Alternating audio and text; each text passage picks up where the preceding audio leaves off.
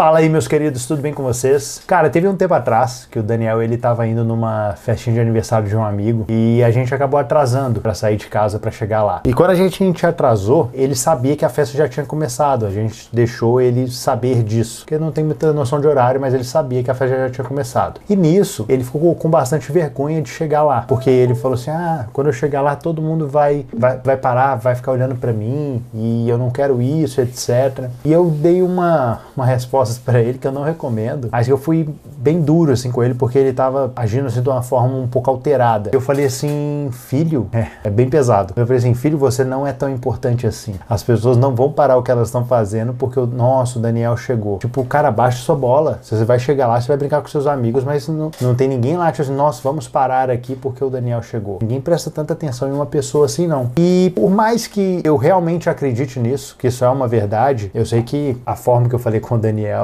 não recomendo, tá? Eu considero que eu, eu falhei na forma minha de expressar ali com ele. Fui duro de uma forma que eu não precisava. Mas eu percebo que essa nossa percepção em relação a nós termos uma relevância superior à das demais pessoas, ela é muito incoerente, sabe? A gente muitas vezes age é, ou vive a nossa vida pensando que os outros ou pessoas que de alguma forma nos conheceram ou qualquer coisa nesse sentido estão lá na casa delas agora, lá na, seguindo a vida delas, mas sempre lembrando da gente e trazendo aquela, aquele sentimento bom no coração. Cara, você não precisa se esforçar muito, mas quando você para pra pensar em quantas pessoas você fica se lembrando do, com saudosismo ou com um sentimento de gratidão, das pessoas que você já, se, é, já conviveu com elas, cara, isso é raras exceções de momentos que você para pra ter esse tipo de experiência, sabe? Ah, não, como essa pessoa é importante para mim ou algo nesse sentido. A tendência é que as pessoas, na verdade, elas simplesmente vão tocar ali a vida delas preocupadas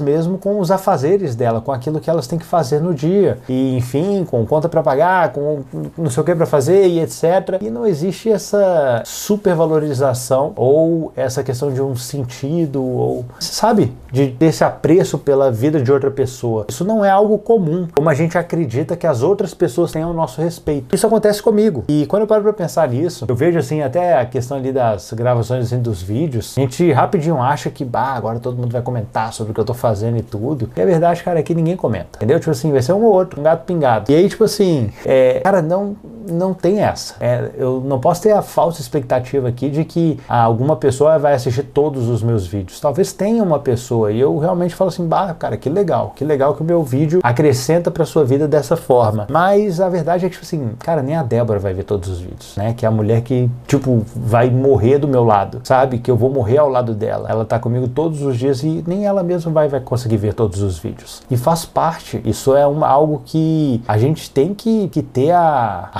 real percepção das coisas. De que, cara, por mais triste que isso possa parecer, a gente não tem essa relevância toda na vida das pessoas. Não é da, não é da forma que a gente projeta. Veja bem, tá? Eu não estou dizendo que nós não somos importantes. Eu acredito sim que nós temos uma determinada importância. Eu só acredito que a gente muitas vezes tende para um exagero em relação a essa relevância que é descomedido, sabe? Que ele não, não é real, é algo meio fantasioso, é algo utópico. Dentro disso, eu vou lá e paro para pensar, falo, tá, mas se eu não tenho importância para as pessoas, qual que é o papel, né? Qual que é o meu papel e tudo. E eu vejo, cara, que existe uma satisfação muito grande quando, através de algo que eu falo, através de um conselho que eu dou, através de, poxa, uma pessoa tá ali perdida, eu vou lá e trago ali um, um consolo, trago ali um conforto para essa pessoa, existe um significado muito grande nisso para mim. Eu acredito que para todas as pessoas que de alguma forma ajudam alguém, a gente se encontra nisso. A gente encontra um propósito dentro disso. E a verdade é que a satisfação em relação a ajudar as pessoas, ela não deve estar no fato de nós passarmos a sermos reconhecidos por elas para sempre. Porque esse reconhecimento não dura. Esse reconhecimento não dura. Para para pensar ali em Jesus. Jesus ele curou ali os cegos, curou 10 cegos. Então, imagina, a pessoa não conseguia ver. Cara, você tem, noção disso? A pessoa não consegue ver. Chega uma pessoa e cura ela. Dos 10, uma volta para agradecer. E aí ele pergunta: cadê os outros 9? Eu curei foi 9, não foram, não foi só você. E aí, tipo assim, poxa vida, olha lá. E é uma pessoa pessoa que foi curada de uma cegueira. Tipo assim, a pessoa era cega, ela não conseguia enxergar, mas ainda assim a proporção ali é de 10%. E ainda assim também é tipo assim, é só voltar para dizer obrigado. obrigado porque fez isso e vai seguir a vida dela. A gente tem que reduzir, é, diminuir essa expectativa que a gente tem dentro da, da percepção das outras pessoas. Eu vejo que o risco ainda disso é que muitas vezes por a gente pensar que a gente tem essa estima e essa atenção tão grande, a gente acaba ficando bloqueado, tipo o Daniel tava de entrar numa festa de aniversário por pensar no que, que as outras pessoas vão, vão pensar de mim. Mas na verdade, meu, tá todo mundo cagando e andando para você. Ninguém tá ligando, velho. Você vai chegar ali e você não tem relevância nenhuma. Você não é o centro das atenções. No final das contas, se você for parar para pensar aí onde você tá vendo esse vídeo ou tá escutando esse, esse podcast, a sua relevância no mundo em relação à raça humana é 1 sobre 8 bilhões hoje. Essa é a sua relevância na face da Terra. Tipo assim, cara, você é 1 sobre 8 bilhões. É, é, esse, esse é o grau de relevância sua na Terra hoje. Então, se você acha que isso é, nossa, é gigante, meu, de qualquer forma, é 1 sobre 8 bilhões. Porque, desculpa, não importa quem você é, eu não consigo considerar que eu sou superior a qualquer outro ser humano na face da Terra. Não existe essa questão de uma superioridade, uma raça ariana, ou seja lá o que for. Pelo amor de Deus, cara, é todo mundo igual, todo mundo aqui faz parte, a gente tem os mesmos defeitos de formas diferentes. E eu percebo mesmo que a única coisa que de fato assim vai distinguir assim uma questão de, de valorização de uma pessoa para as outras